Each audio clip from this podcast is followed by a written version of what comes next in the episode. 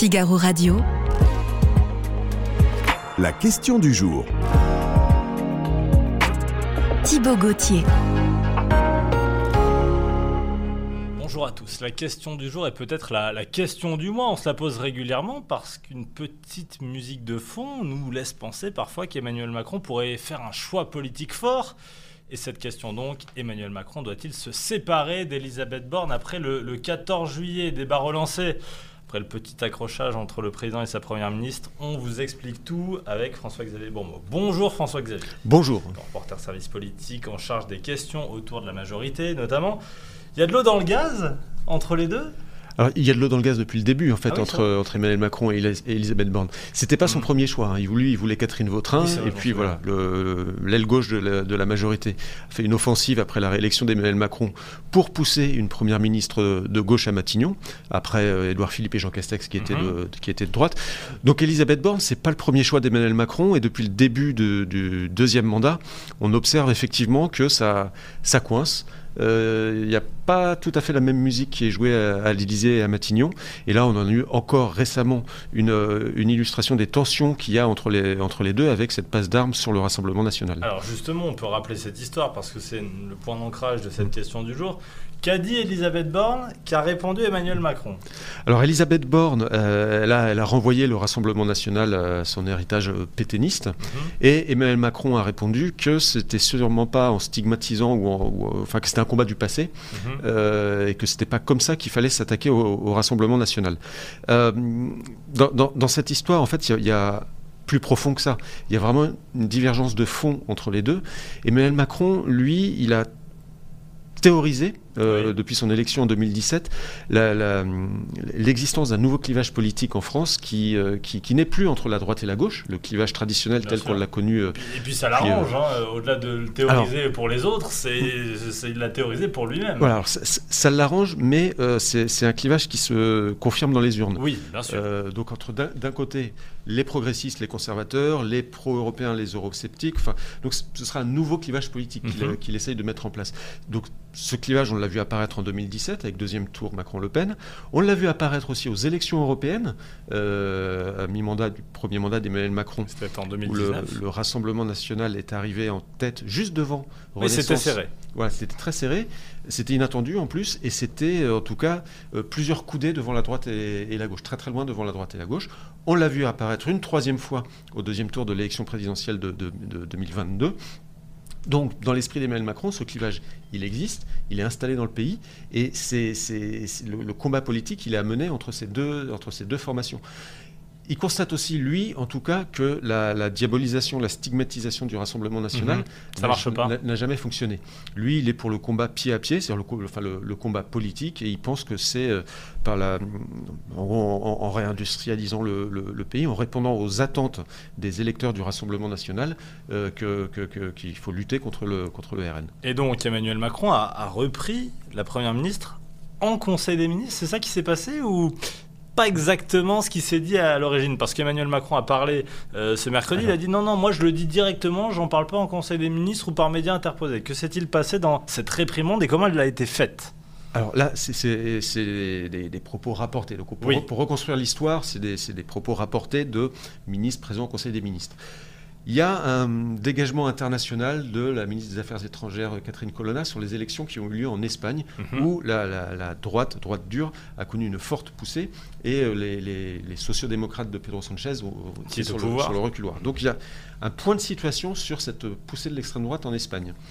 Et à cette occasion, Emmanuel Macron fait cette mise au point sur le, le- le fait qu'il ne faut pas euh, mener des, des combats des années 80 euh, contre, contre l'extrême droite. Oui, mais s'il le dit, c'est très bien que ça va être repris dans les médias, il alors, le sait. alors voilà, donc il ne s'attaque pas frontalement à Elisabeth Borne, Oui. sauf que Elisabeth Borne, ses déclarations, elles remontent à dimanche, le Conseil des ministres Mm. a eu lieu mardi, et tout le monde autour de la table interprète ça comme un recadrage de la Première ministre. oui, et Emmanuel Macron Euh, le sait, il connaît ce jeu, non? Voilà, et reca- Ouais. recadrage qui, en tout cas, euh, a le temps de vivre, parce Mm. qu'il n'est pas démenti dans la minute par le porte-parole du gouvernement qui fait un compte-rendu du Conseil des ministres euh, ju- juste après.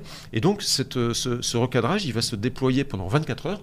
jusqu'à aujourd'hui, où Emmanuel Macron arrive à Bratislava pour un, déplacement international, et où là, il dit, voilà, Elisabeth Borne a toute ma confiance, euh, il maintient ses positions sur le fait qu'il ne faut pas s'en prendre au Rassemblement national tel que, tel que l'a fait la Première ministre, mais il lui renouvelle sa confiance.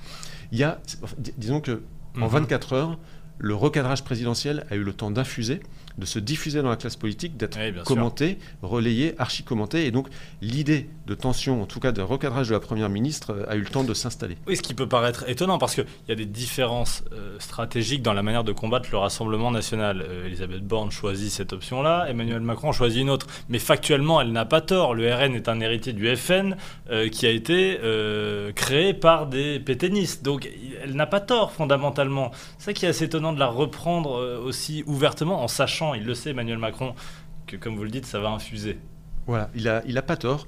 Euh, elle n'a pas tort, mais à une différence près, c'est que le RN d'aujourd'hui n'est pas le FN d'hier. C'est-à-dire que le RN est arrivé à deux reprises au deuxième tour de l'élection présidentielle. Il s'appuie sur des millions d'électeurs. Et donc, il y a quelque chose qui s'exprime dans ce, dans ce vote en faveur du Rassemblement mhm. national. Euh, c'est pas tout à fait la même formation politique, même si ses racines, effectivement, plongent dans l'héritage du, du, Front National. Ça apparaît effectivement comme un, comme un combat d'arrière-garde que de... dans les années 80-90, mhm. euh, il y avait une question dans la presse qui se posait qui était est-ce qu'il faut parler ou pas du, du, FN si on, si on en parle, est-ce qu'on lui fait de la pub en gros? Oui, c'était une grande question. Voilà, bien ça, sûr. Ça, ça, tournait et et malgré cette...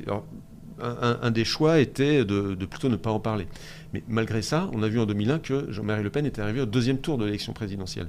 Donc il y a quelque chose qui s'est installé dans le, dans le pays. Il y a une attente des électeurs qui se manifeste dans ce vote-là et à laquelle euh, Emmanuel Macron veut, veut, répondre autrement que par la diabolisation, qui est en plus mhm. une réponse compliquée parce que Marine Le Pen, ça fait cinq ans qu'elle a engagé une entreprise de dédiabolisation donc et, qui se poursuit aujourd'hui à l'Assemblée nationale. Voilà pour le, contexte. Et on en revient donc à notre question du jour. Emmanuel Macron doit-il se séparer d'Elisabeth Borne après le 14 juillet? Alors il le dit, elle a toute ma confiance. On peut le croire. Quand on dit ça, généralement, c'est qu'on va virer quelqu'un, non? C'est jamais très bon signe, effectivement. sinon la question ne se pose pas. Hein. Voilà, sinon la, question ne se, pose pas. Euh, en réalité, la question, elle se pose depuis le premier jour, puisque, euh, enfin le premier jour, puisque c'était pas son premier choix, on l'a mhm. dit. Euh, et il y a une donnée qui, qui, existe depuis un an, qui est que le président de la République ne dispose pas d'une majorité absolue à l'Assemblée nationale il a donné une mission à Elisabeth Borne qui est de bâtir un accord de coalition avec les Républicains. Le problème, c'est que Elisabeth Borne elle vient de la gauche et que c'est compliqué pour elle de tendre la main euh, au, LR. Et d'ailleurs, qui eux-mêmes sont divisés, alors c'est difficile en plus de parler à leurs chefs qui n'ont pas la main complètement sur le mouvement. Bon, c'est un autre débat, c'est une autre question. Oh, oui, on pourra y revenir. Mais c'est. Disons que c'est pas sa pente naturelle, c'est pas son inclination naturelle que de tendre la main euh, aux, Républicains. Emmanuel Macron lui a donné la mission. Euh, c'était fin mars en disant j'espère qu'elle y parviendra. Il y a comme une forme d'ultimatum dans, ce, mhm. dans ce message-là. C'est soit il y a un accord de coalition que vous réussissez à bâtir, et à ce moment-là, on verra comment ça, comment ça fonctionne. S'il n'y a pas d'accord de coalition, on pourra considérer que vous avez échoué dans la, mission que je vous ai confiée. Alors, juste, injuste, euh, bon, peut quand même, du, en faveur d'Elisabeth Borne, on peut quand même constater que depuis un an, il y a quand même près d'une vingtaine de textes qui sont passés, malgré le fait que... oui, bon an, mal an, ça marche. Ah, ça, marche, en boitant, mais ça avance. Peut-être pas aussi ambitieux que le voudrait, peut-être pas aussi rapide que le voudrait Emmanuel Macron. Euh, en tout cas, lui trouve que ça va pas assez vite. Euh, peut penser que avec Elisabeth Borne, il voulait, comment dire, euh, terminer son premier quinquennat, c'est-à-dire balayer tout ce qui n'avait pas pu être fait dans le premier quinquennat, dont la réforme des retraites, pour ensuite partir sur autre chose. C'est d'ailleurs ça qui est à l'étude en ce moment. Alors il a, il y a eu un, un couac avec cette euh, séquence autour de la réforme des retraites. Elle avait une mission. Euh, c'est elle qui a poussé d'ailleurs avec d'autres, hein, avec François Bayrou, pour ne pas euh, utiliser la manière forte, pour attendre, pour essayer de négocier. Elle s'est manquée. Une première fois, la question s'est donc posée de son remplacement.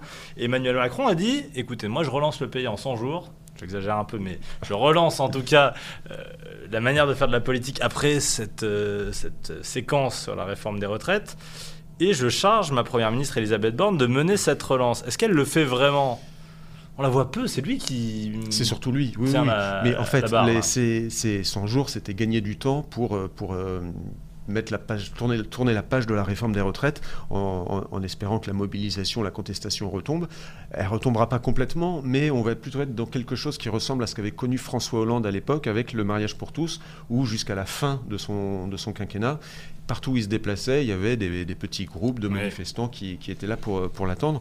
La, la, page de la réforme des retraites ne sera pas complètement tournée, mais euh, on peut quand même penser qu'à l'issue des 100 jours, euh, tout ça sera un peu loin et que ce sera sans doute le bon moment pour Emmanuel Macron de relancer une dynamique.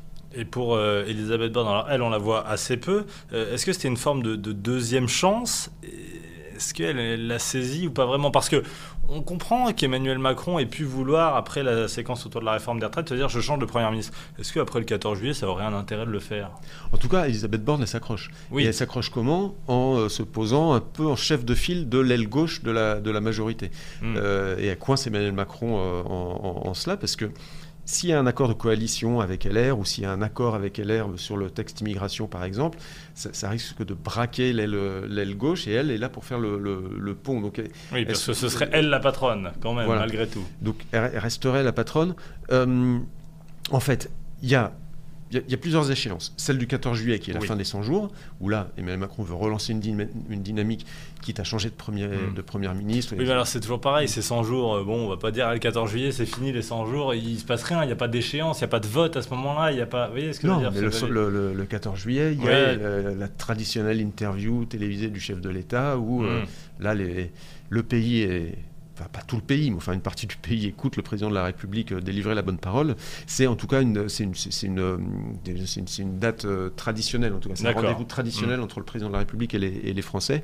C'est l'occasion pour lui de tirer le bilan des, bah, des, 100 jours. Est-ce qu'il a réussi à imprimer quelque chose? Il y, a, quelque chose qu'il a fait sur la réindustrialisation qui a bien fonctionné. d'ailleurs, les, les, images qu'on voit pour ceux qui nous regardent sur le site internet sont principalement dans ce mois de mai autour des questions industrielles. Voilà, et il y a une, autre séquence qui se prépare. Là, il part la semaine prochaine en Normandie, avec notamment une, visite au Mont-Saint-Michel. Euh, pour les 1000 ans du Mont-Saint-Michel. Voilà, les 1000 ans du Mont-Saint-Michel, qui va être toujours spectaculaire, le Mont-Saint-Michel, pour, pour un homme politique, et c'est toujours l'occasion de délivrer un message qui soit bien, bien, bien au-delà des contingences habituelles de l'ordinaire de la vie politique. C'est bien beau de remplacer Elisabeth Borne, puisque c'est la question qu'on se pose aujourd'hui. Emmanuel Macron doit-il se séparer d'Elisabeth Borne après le 14 juillet? Et toujours le même problème, par qui On la remplace par qui? Le banc de touche de la Macronie est-il fourni cette fois? Non, toujours pas. en tout cas, il y a des candidats. Oui, alors lesquels? Il y a des candidats. Alors, il y a, Gérald Darmanin, évidemment, il y a Gabriel Attal, euh, ah il, y a, Bruno Le Maire, toujours, euh, il y a Sébastien Lecornu. Alors, candidat, déclaré, pas déclaré, mais en tout cas qui se hmm. positionne. Euh, Sébastien Lecornu, euh, il y a euh, Richard Ferrand qui, ah qui, Richard Ferrand, oui, qui a perdu lui son élection pour devenir député. Il pourrait devenir Premier ministre. Hmm. En tout cas, il joue un, rôle un peu clé dans la majorité en ce moment. C'est l'homme de contact de, tout le monde qui fait passer les messages, qui entretient le lien avec le, président de la République. Il est en retrait. il ne parle pas. Il, observe une sorte de, période de résilience ou de, réflexion. en tout cas, il ne, s'affiche pas. Mais il y a, le, banc de touche pour Matignon est toujours fourni. Euh, même si hmm. là, il n'y aurait pas de, pas de problème. Alors tiens, je, pousse, pardon François Xavier, est-ce qu'il peut être euh, fourni un peu plus par des personnalités extérieures, notamment venues de la droite? On a souvent parlé de Gérard Larcher, par exemple. Alors voilà, il y, a, le, banc de touche habituel, hmm. mais on sait qu'Emmanuel Macron, en général, quand il voit un nom surgir, a plutôt tendance à le biffer sur la, sur la, sur la liste. Ah oui. Lui préfère aller chercher euh, quelqu'un qui soit. Euh, oui, c'est vrai que Edouard Philippe et Jean Castex, on les avait pas vus venir. Elisabeth Borne un peu plus, mais les deux on n'imaginait pas qu'ils puissent un jour devenir Premier ministre. oui, Elisabeth Borne un peu plus, mais avec une campagne qui, était, qui, avait été un peu intense de la part de l'aile gauche de la, de la Macronie. C'était un choix imposé à Emmanuel Macron. Euh, et ensuite, alors, bon, l'hypothèse Gérard Larcher, effectivement, ça a circulé. Euh, c'est Gérard Larcher ou une personnalité de LR, ça s'inscrit dans le cadre d'un accord de coalition euh, qui n'est pas ficelé, euh, dont LR visiblement euh, ne sait pas trop quoi faire encore, et plutôt sur le reculoir. il faudra qu'il se passe des choses, notamment sur le texte immigration, pour que ça, pour que ça avance. Et d'ailleurs, ce mhm. texte immigration, c'est un peu la dernière main tendue au LR pour un accord de, pour un accord de coalition. Le, enfin, j'allais dire le plus vraisemblable, non pas, pas que ce soit vraisemblable, mais il y avait quand même dans l'idée d'Emmanuel Macron l'idée de laisser vivre l'Assemblée nationale telle qu'elle euh, avait été dessinée après les dernières élections législatives pour laisser s'installer le chaos Mhm. entretenu par la, par la France insoumise, lui se refaire la cerise euh, niveau popularité pour pouvoir engager autre chose derrière. Autre chose derrière, c'est cette idée de la dissolution dont on parle plus, mais qui, si lui continue à reprendre un peu en popularité, euh, On pourrait tenter pourrait, le coup. pourrait On pourrait retenter. tenter de tenter Voilà. le coup. Su- Mm. Surtout si, alors vous me euh, passer le, le- le terme, mais si euh, en regardant l'Assemblée nationale, il n'y a pas d'accord avec euh, LR et qu'on reste dans la même situation, à ce moment-là, si c'est toujours aussi indémerdable, eh ben, il va bien falloir faire quelque chose à un moment donné. François-Xavier, Emmanuel Macron doit-il se séparer d'Elisabeth Borne après le 14 juillet? Euh, Je vous demande pas un avis, je vous demande un- plutôt, une, pas une opinion, je vous demande un avis. Est-ce qu'il euh, va se séparer d'Elisabeth Borne? Vous, je vous demande ça. Vous, chers internautes, Alors, vous bah, demande écoutez, je, vais répondre simplement, euh, c'est- une question qui est très simple. Oui. Oui, Ah oui, il va le faire. parce qu'après le 14 juillet et jusqu'en 2027, euh, il y a de la marge. Donc après le 14 juillet, il va forcément se... Mais est-ce Oui, que ce sera le lendemain. Vous êtes en train de me dire qu'il ne gardera pas euh, Elisabeth Borne pendant 5 ans. Vous Non, trichez mais un petit peu. Bon, d'accord. Non, il y a, il y a un rendez-vous clé. On en parlait tout à l'heure, donc il y a la fin, le rendez-vous du 14 juillet, la fin des 100 jours. Mais il y a aussi un autre rendez-vous qui est coché sur l'agenda de- d'Emmanuel Macron. C'est l'enchaînement euh, élections européennes, Jeux olympiques l'année prochaine, Mm. où là, le mandat d'Emmanuel Macron bascule, parce qu'on sera à, peu près à mi-mandat. Et il va bien falloir enclencher autre chose au-delà de cette date. Et la question d'Elisabeth Borne, elle est aussi liée à cette échéance, parce que il peut la garder jusque-là et l'essorer. C'est euh, Mm. il a d'ailleurs tout intérêt à le faire. Euh, mais s'il veut relancer son, son mandat sur une autre dynamique et écraser le, tout le ressentiment né de la réforme des retraites, euh, il a plutôt intérêt à la changer pour, pour passer aux choses. Donc il y a- tout un tas d'options sur la table.